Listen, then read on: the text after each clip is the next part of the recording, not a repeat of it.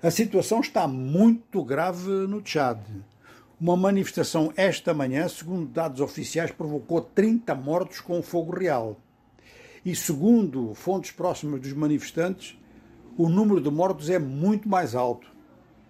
O governo está a dizer, inclusive, que há mortes entre as forças de polícia e diz que a manifestação era ilegal e que os manifestantes fizeram atos de vandalismo contra edifícios públicos e sedes de partidos políticos que aderiram ao Diálogo Nacional.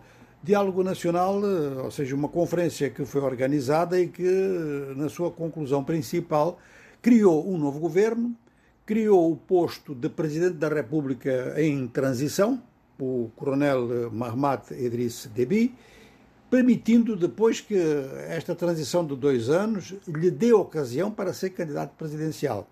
Ora, isto levou ao afastamento de forças da oposição dessa Conferência de Diálogo Nacional e criou um clima de tensão no país que agora está-se a manifestar dessa maneira. As manifestações decorreram tanto em Djamena, a capital, como em Mundu, uma cidade do sul que é considerada como um centro de grande influência cristã.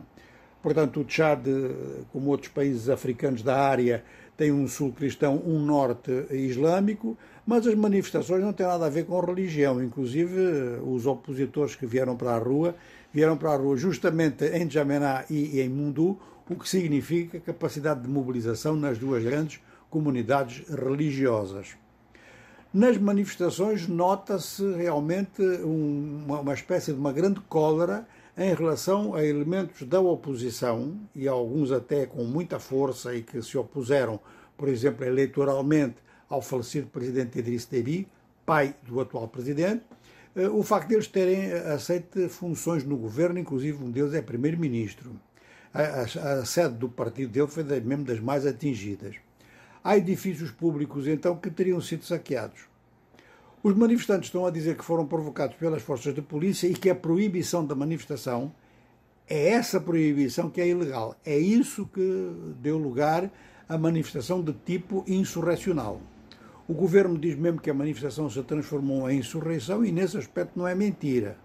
A questão é saber agora o que é que vai acontecer eh, daqui para a frente, porque os manifestantes estão não só a apresentar dados sobre as vítimas da repressão muito acima daquilo que diz o governo, como parece que estão a demonstrar uma vontade de voltar à rua e de continuar a defrontar o poder e a inviabilizar este sistema de transição que realmente levanta problemas mesmo fora do, do, do Tchad.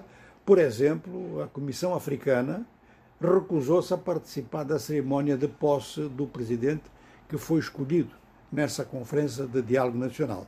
Ora, o Tchad tem um papel muito importante eh, nas guerras do Sahel e, ao mesmo tempo, dentro do próprio Tchad, desenvolve-se uma luta que tem vindo a acumular em torno da democracia, que é importante para outras lutas pela democracia no continente africano.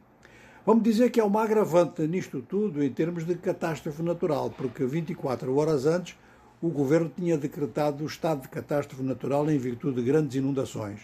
Os, dois principais rios do país estão a transbordar, há inundações já em zonas de N'Djamena e eh, se o, o, o, fenómeno meteorológico se mantém neste nível, diz o governo, a situação pode ficar muito grave não só em N'Djamena, mas em todas as margens destes dois rios e nas proximidades do Lago de Chad.